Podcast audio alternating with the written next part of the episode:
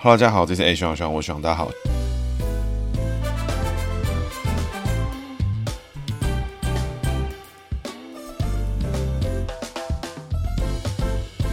好，大家好，这是 A 徐徐，我选大家好，徐又回来了。那今天呢，要讲的主角是黄顺兴哈。那黄顺兴呢，我可以非常确定啊，几乎大概有九成以上的听众没有听过这个人，包含我自己在事前哈，其实都完全不知道这个人到底是谁。那为什么会提到这个人呢？是因为在上次我们听众的春酒聚会的时候，有一位大哥就提到了这个黄顺兴这个老哥哈。那我资料一查之下，哎，发现真的蛮有趣的。我在黄建庭那一集没有稍微提到过一些关于他的内容。那今天呢，就要跟大家分享一下黄顺兴哦。那这也是。是我们节目的一大初衷哦，就希望透过呢介绍台湾民主化之后，甚至呢是有各式各样的台湾的政治人物曾经在出现在什么样的地方，做了什么样的事情。那这些民主的机制啊，这些政治人物的出现啊，都是代表了我们台湾精神的一个部分，一个环节。那希望把地方历史啊，让更多人知道，也让大家知道我们曾经就已经有人做过很多各式各样不同的尝试，各式各样不同的挑战。这些事情曾经有谁做过了？我们现在的人还能够参考什么样的做法？当时他们碰到什么样的困困境？而我们现在的优势又会是什么？那这也是我节目的一大初衷。那在这节目之前呢，在还没有听过上一集张之豪张议员的特辑的时候呢，哎，欢迎大家赶快去听哦。因为我上一集呢，其实我个人是越听越喜欢，就听到觉得说，哎，其实真的蛮有趣的。因为一方面是因为张之豪议员本身他就已经做好了很多准备了，那另外一方面也是因为他在我们讨论聊天的过程中，其实他自己的表现就已经很大量的去验证了我在姓名学的解析。那我觉得这个情况还蛮特别，蛮有趣，鼓励大家呢，大家听听看。这个第一次听呢，听完姓名解析之后再听。他后面的聊天过程就觉得，哎，这个蛮有趣的哈。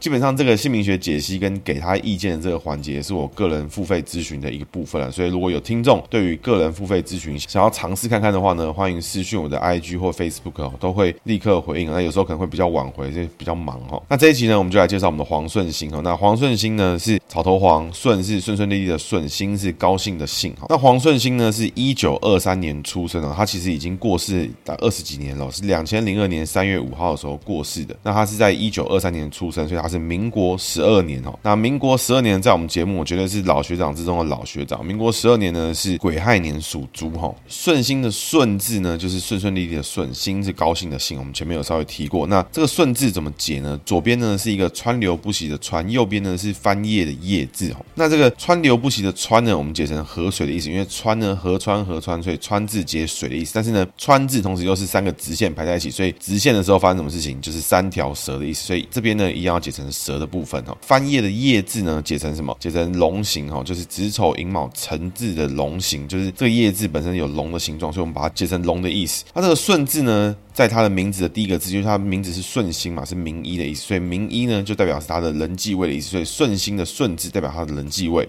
当他的内在呢属水的时候呢，内在个性哦乐观，勇于面对挑战。为什么呢？因为他本身属猪，那猪呢是属水，那水逢水呢是走一个水水比旺，是好的格局，是蛮好的。但是呢，好死不死呢，如果他是用三点水的水字就没有这个问题，但是他是用川字来代表这个水，那这个川字呢，另外就还要解成蛇的意思。那解成蛇的时候呢，蛇呢是属火，所以呢走下克格局哦。那所谓下克呢，就是往下的下，五行相生相克的克字。所以当走下克格局的时候，这个内在个性呢就是偏硬哦，常的强硬啊，固执，走他自己的格局哈，内在个性呢强势。所以黄顺兴这个人哈，你跟他相处起来，哎，这个人个性呢八九不离十，都是处于乐观好相处的情况。踩到点的时候，哇，这个人硬得跟块石头一样哦，没在跟你嘻嘻哈哈的，他该怎么办就怎么办，该怎么做就怎么做。所以有没有踩到点呢？对于黄顺兴来说是非常严重的哈。那这个格局哦，强势格局藏得比较深一点，因为他跟这个好的部分、水的部分呢是两个各占一半哈，所以时好时坏。但是呢，强硬格局势必是存在，因为在有坏格局的情况下，哎，通常坏格局会比较被。一般人注意到，就算对于出现的几率来说是五十五十的情况的时候，一般人就忘记他状况好的时候，那这个简单讲就是说，如果你的肚子百分之五十的时间是会痛的，哎，那你会记得什么？刚好肚子超痛，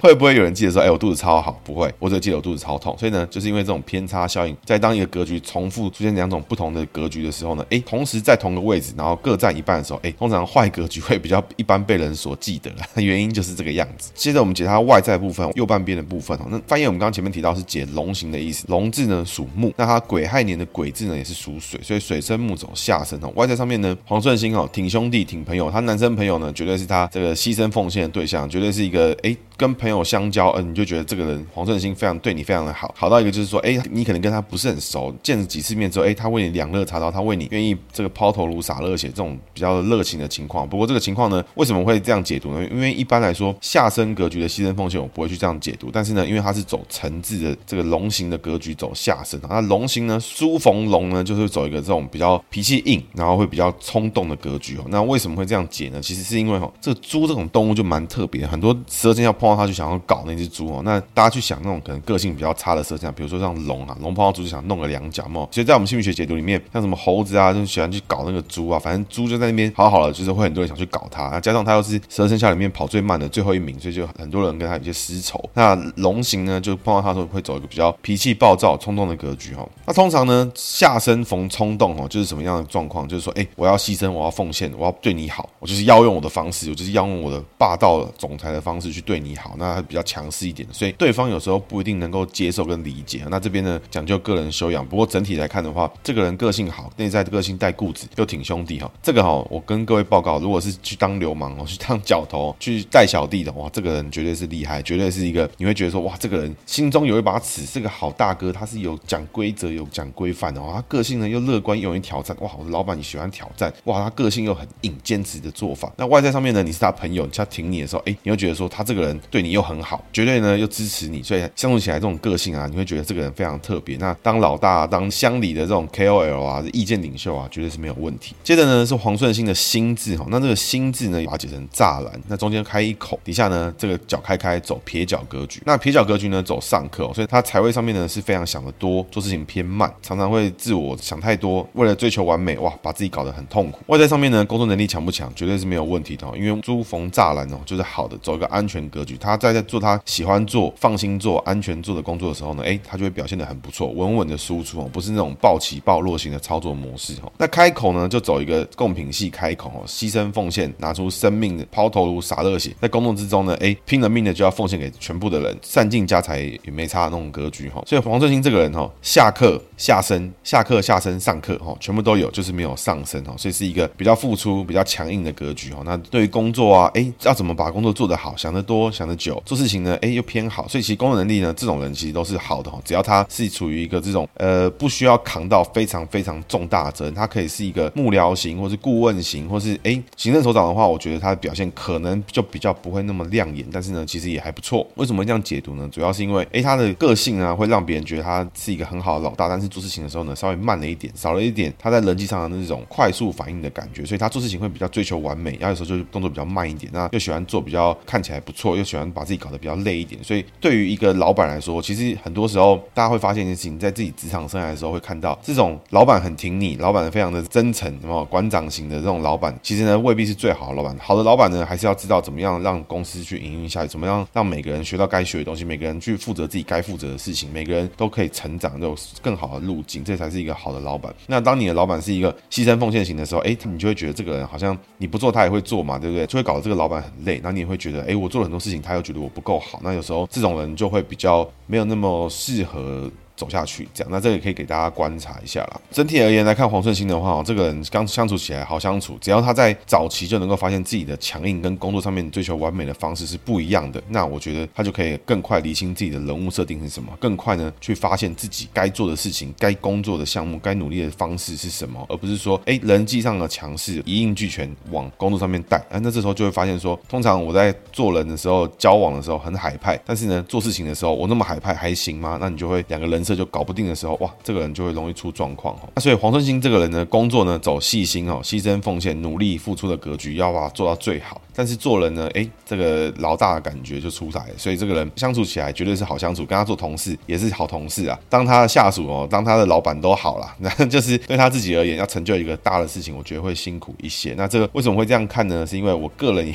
有一些这种上克下身格局，所以我在工作上面常常自我检讨，就是说我要怎么样让我能够做得更好，但是呢，又能够让相关的同事啊、下属能够去成长啊，甚至我以前的员工什么的，能够让他们变得更好，其实是我的责任。但是呢，哎，他们要变得更好，我 podcast. 代表我责任就要交付给他们，而不是说你一股脑的把所有事情都摊在自己身上。哎，那样子的话，其实我觉得并不是一个真的好的老板呐。那接着呢，介绍一下黄顺兴这个人哈。黄顺兴这个人呢，一九二三年出生哦，大家第一时间去想的是什么啊？民国十二年，对不对啊？结果不是，他是大正十二年。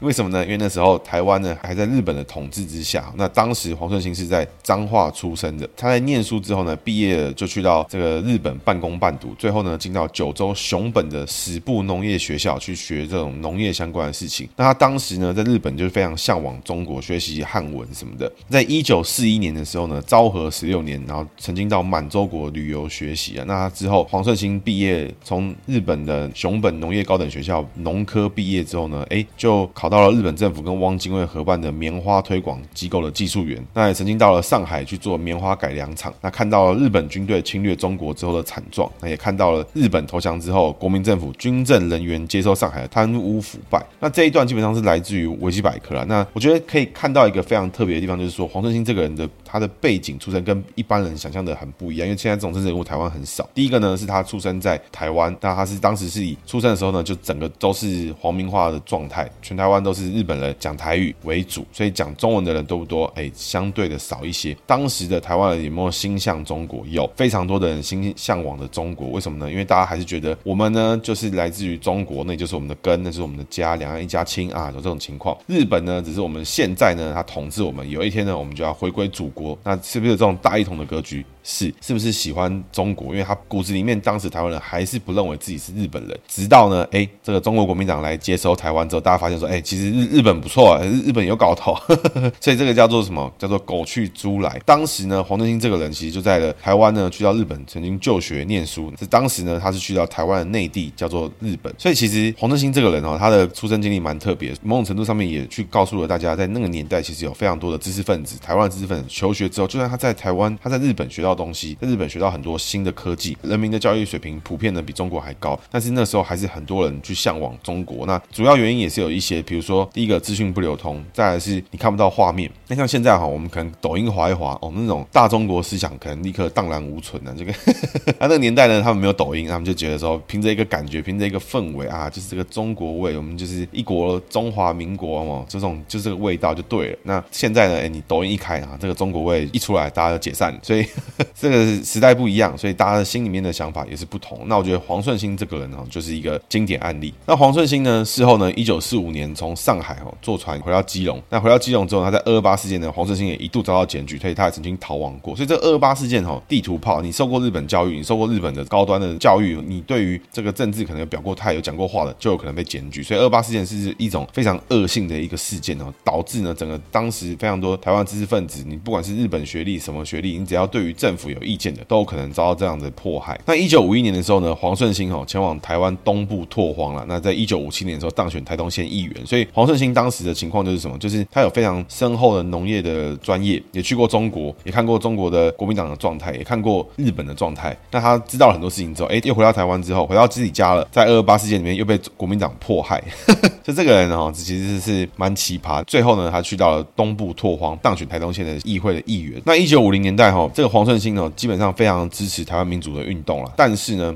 他跟其他台湾民主运动的人最不一样的地方是什么？就是第一个，黄顺兴支持中国统一，哈，明确反对台独。那非常敢讲话，敢冲，敢拼啦，所以他在台东县议会绰号是黄大炮了。那当时呢，在选举的过程，其实国民党就一直说这个黄顺兴呢是中国青年党人，哈。那那时候就说青年党就是反对党，反对党呢就是共产党。那青年党是什么样的政党呢？其实青年党是在当时呢，在中国革命的时候过程中，在中国的几个大党，大家可能印象中就知道什么中国国民党在什么。反共抗俄啊，什么反共抗日之类的，那共产党又在这边四处游走打游击战啊，什么联俄容共什么之类的这种事情。但是呢，其实还有一个青年党。那青年党呢，其实当时的路线呢是偏向国民党。那青年党是在法国巴黎成立的。那其实青年党就一直陆续成立，所以早期的青年党呢，在中国也是有参与革命的，也有青年党的党军。那这青年党呢，后来就来到台湾了。在台湾里面呢，其实青年党最知名的人哦，就是叫做郭雨新。现在的政治人物有没有人曾经加入过中国青年党呢？哎。还真的有，分别是谁呢？就是陈菊跟游锡堃，是大家可能知道。那国民党可能也有一些，不过呢，大家想知道应该会是感觉不像青年党的人里面，到底谁叫做青年党？刚好呢，我们现在监察院的院长哎，陈菊，还有我们现任的立法院院院长游喜坤哈，刚好这两位五权分立的两权之中，都曾经加入过中国青年党。那为什么会这样呢？其实主要的原因就是一位叫做郭雨新的一个党外政治人物哦。郭雨新呢，中国青年党在台湾最重要的跟最知名的一位人士哦。基本上这郭雨新来自于宜兰，所以游锡堃在念书期间就非常向往这个宜兰的民主老前辈郭雨新，所以就加入了中国青年党。陈菊呢，是因为曾经担任过郭雨新的秘书。那当然后来故事大家也知道，陈菊跟游锡堃又退出了中国青年党，然后加入了民进党。那那个年代呢，刚刚会提到郭雨新，就是因为在那个年代的党外的大炮呢，其实就有固定的几个人士的。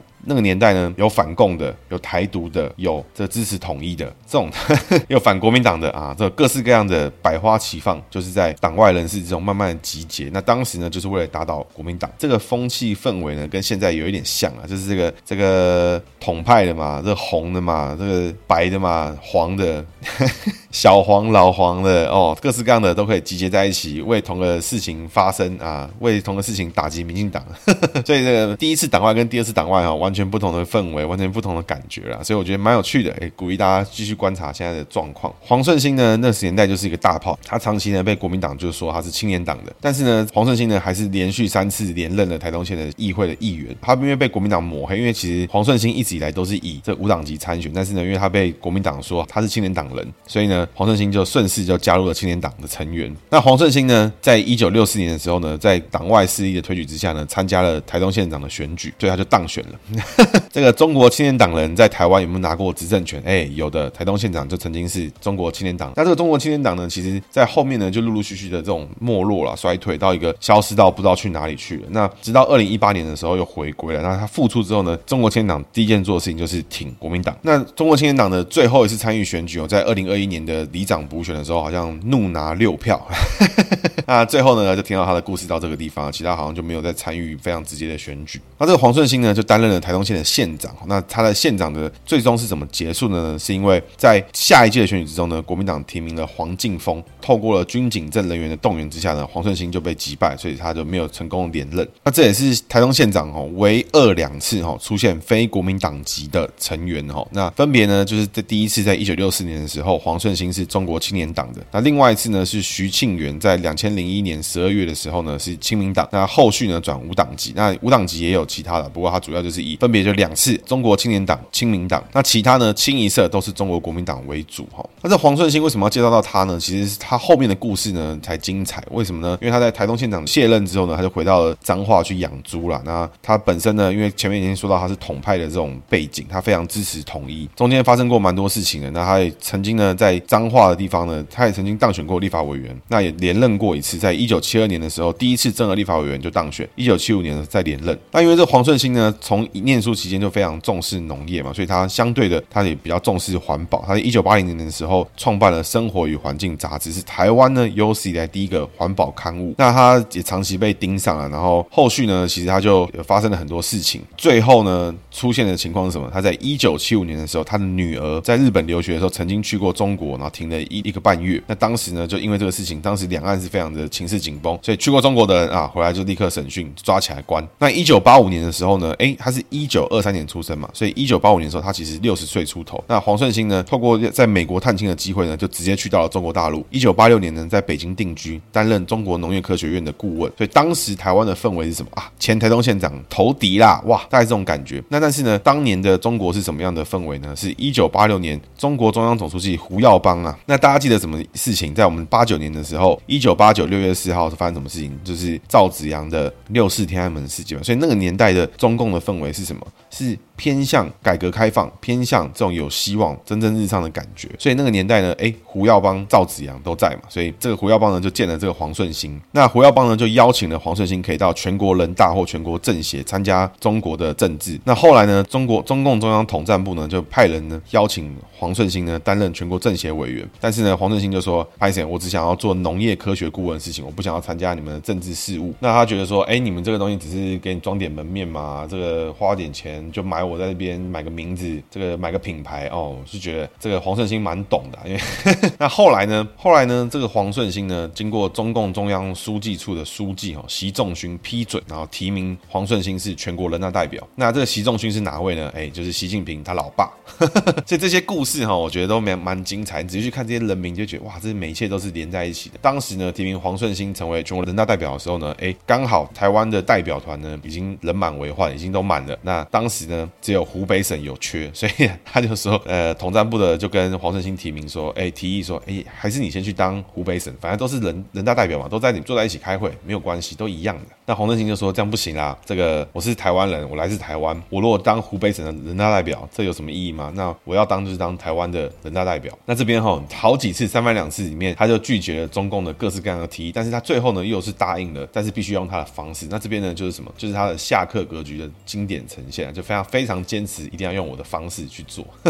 最后呢，中共中央呢就接受了黄顺兴的讲法，然后就提名了黄顺兴成为第七届的全国人大代表，然后是有台湾的代表团。那更重要的一点呢，是他要担任了第七届的全国人大常委。那大家要知道一件事情哦，就是中国的政治体系里面，整个人大呢就是最大、最重要的组织，但是它是名义上最高了，但是它就是底下呢还会有什么国家主席啊、什么军委啊、什么各式各样的东西。那底下这些单位才是有实权的。人大呢，比较像是一个，就是各个省级都有人代表来合法化、合理化这个国家的统治，然后这个权力的统治啊。那往下分权下去，有真的有权力的总书记啦、这个军委啦什么，这种才是真正严肃跟重要的东西。这个黄顺兴呢，就非常的具备民主的思维了，因为其实过往的中国人大代表可能是完全没有民主思维，就是上面的人说怎么样就怎么样。黄顺兴呢，在当中呢，因为有一位这个周谷城出任教科文卫委员会主任委员的理由，他就是当时他跳出来拿麦克风说：“我反对。”那那我不认识这位候选人，但从简历上看，他已经八十有九了，这么大岁数的人不应该再辛苦他了，应该让他好好休息，保重身体。难道没有年轻人愿意为国家做事吗？然后讲了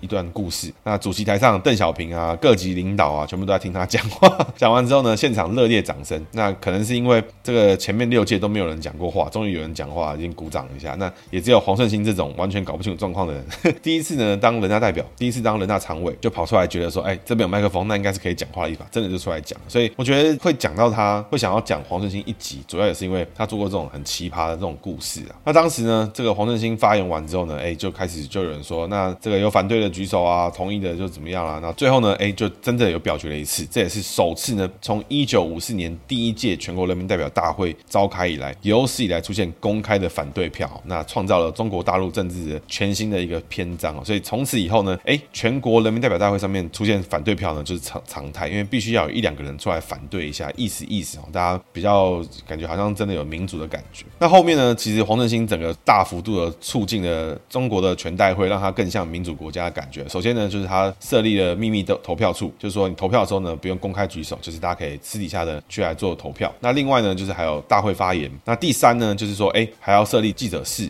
那当时呢，这个人大常委的委员长就万里立刻接受了这个意见，就开放记者室。那另外呢，这个大会发言跟秘密投票呢，也被记到这个整个人大代表里面的会议的议事规则。那在一九九二年的时候呢，他最终之战哈，这个黄顺兴的终局之战，在第七届全国人大代表的第五次会议上面呢，他要求公开发言，然后他反对呢三峡大坝的工程，那就直接呢就反对。但当时呢，他反对的时候，麦克风就消音啦，然后就就是不让他讲话啊什么的。那黄顺兴就整个气到，就是整个开始在人大代表面咆哮。那他站起来大吼大叫，然后说呐喊，然后他就说三峡大坝呢，这个东西就是违反环境保护，违反整个常理。那如果你真的做坏了，淹水呢，第一个也不会淹到台湾去，关我屁事。那我是站在全国人民的立场上面讲这件事情的。那他就开始爆气之后呢，他就愤而离席，高歌离席哦。那同时呢，有二十多个代表跟着一起高歌离席。那出来之后呢，哎，就有有个记者跑出来问他说：“哎，你这样子呛虾，那你这个人大常委，你明年还想干吗？”那黄顺兴就直接回他说：“怎么干？我现在就不想干”后来呢，明年就没有人去问他要不要连任。那隔年呢，这个黄顺兴就自己辞掉了人大常委。那最后呢，在北京就直接老死啊。那到两千零二年的时候，心脏病过世，然后七十九岁的时候过世。最终呢，也是葬在八宝山公墓，就是中国政治人物里面通常最后都会葬到这个地方。那基本上呢，这个黄顺兴哈，我觉得他的一生其实真的是蛮奇葩。首先，他就是第一个从台湾出发嘛，然后心向中国，一心呢觉得说我要把日本的东西学好，然后想要把跟中国统一啦，我要把更好的东西带给台湾啦什么的。那那到了中国之后，发现哎，日本人在战争之中哎发生了什么样的事情？我的曾经的祖国哎是这样做事。我到了中国，看到国民党接收日本人财产的时候，又是这个嘴脸，所以他觉得对他而言，这一切看起来都很。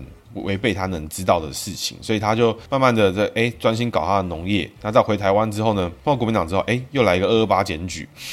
接着呢，他又觉得说不行，我就专注在我的农业的事情上面好，又去到了台东去做拓荒，拓着拓着，哎变台东县议员，又被打成反对党，变成青年党的。结果哎哇，后来选个台东县县长，不小心哎又选上。那选上之后呢，又被国民党搞掉。后来呢，想说哎养个猪好了，然后结果他女儿刚好只去中国玩一下，结果后来就被搞到整个真的希腊债券哦，叛逃到中国。去，然后他在中国呢。哎，又继续做农业的事情，结果呢，哎，又有人想叫他做政治的事情，然后做了之后呢，又坚持他自己的这种风骨，他坚持他想做的事情。所以我个人第一个跟他的立场是不一样，因为他 是统派，这个统派就有点无解了。但是我觉得，对于他坚持自己的政治理念，他坚持对的事情就是要讲出来，就算他明明知道在那边讲的这个东西就是不会有结果，就算他知道他做这些事情很有可能不会有结果，就算这些事情很多事情高层早就结束，就算他知道这些东西根本就从头到尾都是假的民主，但是他还是坚持他看到的民主是怎么样。应该要怎么做？他认为怎么做是最好。那我觉得这方面给他蛮大的这个 respect，因为我觉得就像你看现在台湾好了，国民党的这些人好。就拿台东县长副科好了，我不觉得黄建庭去到中国去当了人大常委之后，有本事在这个人民代表大会拿着麦克风跟习近平呛虾，我不觉得他可以做到这样。我也不觉得有任何国民党的人还有这个风骨去坚持什么叫做民主，什么叫做对的事情，什么叫做该做的事情，什么叫做环保。那我觉得这个我都高度怀疑。黄顺兴呢，他其实在这个人大代表期间呢，他在整个中国四处的游走了，然后看了很多环境保护的事情。因为在这个年代，一九八零九零年的时候呢，刚好是什么中国的工厂啊，国营工厂的时间，那。整个环境在进行大幅度的破坏啊，因为这是中国人的逻辑。这个共产党呢，就是与天斗、与地斗嘛，什么这种感觉。所以那个年代的环境保护就是非常的恶劣，甚至呢，三峡大坝他也认为是一个破坏环境的东西。那我觉得黄顺兴就是非常的专注在他自己能做的事情，也觉得他对的事情。那我这边给予高度 respect。至于同派部分，这个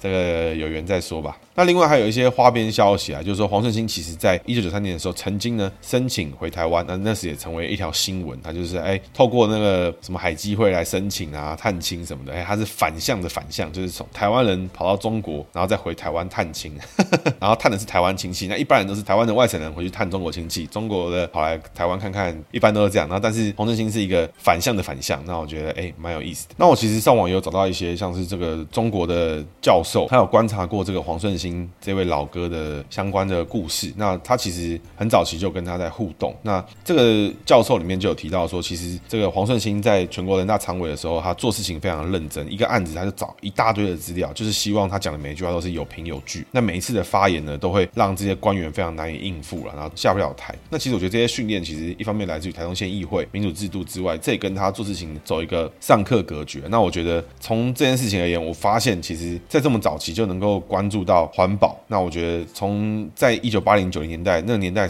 大家还不知道什么是环保，甚至什么没有什么 ESG，没有什么 DSG，什么什么居的，什么都没有。黄振兴就已经非常专注在环保，那我觉得这是一个蛮了不起的事情。那这样的对于民主的看法，这个机制里面，我觉得哎。给 给我们这位统派老哥一个高度肯定啊！那现在的国民党呢，我不认为有任何一个人有本事、有能力做到这样的事情。那对应过来的话呢，是谁？对应过来的话呢，其实就是最近的我们的前总统马英九哦，那去到中国访中啊，去祭祖、去拜拜、去搞些有的没的那，讲一些有的没的屁话。那什么事情该讲，什么事情不该讲呢？是我是那个那个啊。其实比起来，你就会看到说，马英九这样子，台湾前总统、中华民国前总统、国民党前主席。的这样的一个人，这样的一个经历，他应该跟中国的高层中央是平起平坐的职位。但是到现在呢，诶，这个马英九呢，我觉得他就是这个样子。那他他有风骨吗？呃，我高度怀疑。但是呢，黄顺兴呢，身为曾经是台东县长，身为曾经的农业专业，他到了什么地方？他到了一个人民代表大会，他代表一个声音的时候，他做了每件他该做的事情。那我觉得，该在在什么位置上面就应该做什么事情，这是身为一个政治人物最该有的一个 mindset。接着是学长的姓名学小技巧。今天要讲的是，今天讲的是属猪逢开口。这个属猪逢开口呢，其实哈，我觉得以前应该讲过，因为属猪逢开口太常见了。柯文哲也是属猪逢开口了，一大堆人属猪逢开口。在我们节目上面哈，属猪逢开口的人其实很常出现。为什么呢？因为属猪逢开口的人，其实他对于这个帮助朋友啦、牺牲奉献啊，就很常会被发现，很常就是对对别人来说，哎，这个人这么样的去两肋插刀，对你对一个不不熟的人、不认识的人，甚至大家可以看到黄顺兴他这辈子在中国可能都没有认识多少的人，他也不是生活在那边，他只是到了六七十岁的时候，哎，跑到那个地方去做了农业。他认为我们是中国的大一统，他对于一个虚无缥缈的一家、一个国家的一个概念、一个民族的概念，他可以为他们做到两肋插刀，甚至呢，在上人民大会的时候，因为讲得很激动，他都他要提前吃心脏的药，他可以做到这些事情。但是呢，他帮助了这些人民，搞不好这辈子都没听过黄顺兴这个人。但是他对于他在生长的台湾里面，他一直觉得台湾就应该跟中国统一。那这个属猪逢开口这种格局，哎，在不同的环境下也会有不同的使用的一个逻辑。所以这边大家也可以注意一下这种感觉。那属猪逢开口的人最喜欢碰到什么？就是他喜欢做事情，牺牲奉献、付出，一定要拿出生命来燃烧的感觉。我就是要拿生命跟你拼了，我就是一定要做到很认真，我今天搞得自己很累，这种格局。那这种人最需要的是什么呢？就是需要被看到，需要被赞赏。所以也就是说，当你是属猪逢开口的朋友的时候呢，哎，做事情，哎，你发现你觉得你很努力，你希望被大家看到，你希望能够做得很好，你要做到最好的情况的时候，但是呢，你做完了发现没有人在意，哇，那时候对你而言是一个重伤。所以我觉得属猪逢开口的朋友。记得一件事情，要适时的为自己去邀功，要去跟别人说，哎，你觉得我刚那做怎么样？是不是还蛮屌？是不是还不错？这样，那我觉得适当的邀功呢，只要听到一些反应，我觉得对于属猪逢开口的朋友都会是一个很大的帮助。所以，如果你是属猪逢开口的朋友，你为你的朋友牺牲奉献、两肋插刀的时候，记得最后为自己画下底线。你想要的是一句赞赏，还是你要请他，你要他请你吃一顿饭，还是你想要怎么样？请你。讲出来，不要去觉得说我这样子，我这样子想，我这样子做，别人应该会懂吧？他应该会理解我想要的是什么吧？会不会有这种事情？我觉得这个属猪逢开口的朋友自己要注意。那如果你的朋友是属猪逢开口的朋友的时候呢？那当他在你旁边为你两肋插刀的时候，其实你也应该要适当的去给他回应，适当的去告诉他，很感谢你一直以来对我的帮助。那你想要我请你吃饭吗？还是你想要我怎么样？那我觉得这个情况呢，你跟他讲的越多，去好好跟他分享，我觉得这个朋友也会很珍惜你你们两个之间的友谊。那我觉得这也是一个你跟他维持好关系的。一个方式。以上是今天节目，谢谢大家的，拜拜。